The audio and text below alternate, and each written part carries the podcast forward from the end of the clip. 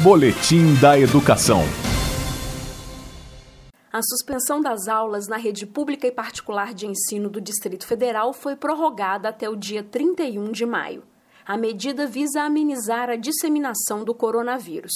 Conforme o decreto 40.583, os ajustes necessários para o cumprimento do calendário escolar vão ser estabelecidos pela Secretaria de Educação após o retorno das aulas.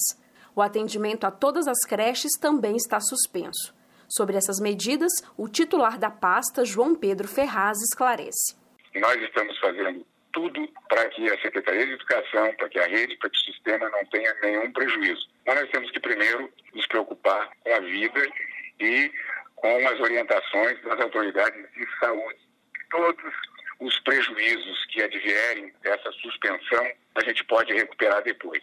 A suspensão das aulas começou no dia 16 de março. E para que os estudantes não ficassem sem a merenda escolar, a Secretaria de Educação concedeu a Bolsa Alimentação Escolar Emergencial para cerca de 100 mil alunos.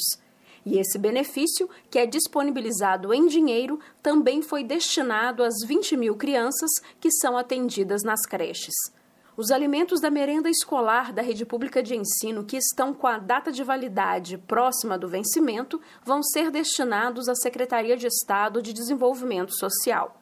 E a partir da próxima segunda-feira, os estudantes da rede pública vão dar continuidade aos estudos em casa, com a disponibilização de conteúdos pedagógicos que vão ser veiculados pela TV Justiça.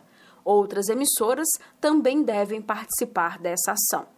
Só lembrando que a suspensão das aulas na rede pública e particular de ensino do Distrito Federal foi prorrogada até o dia 31 de maio.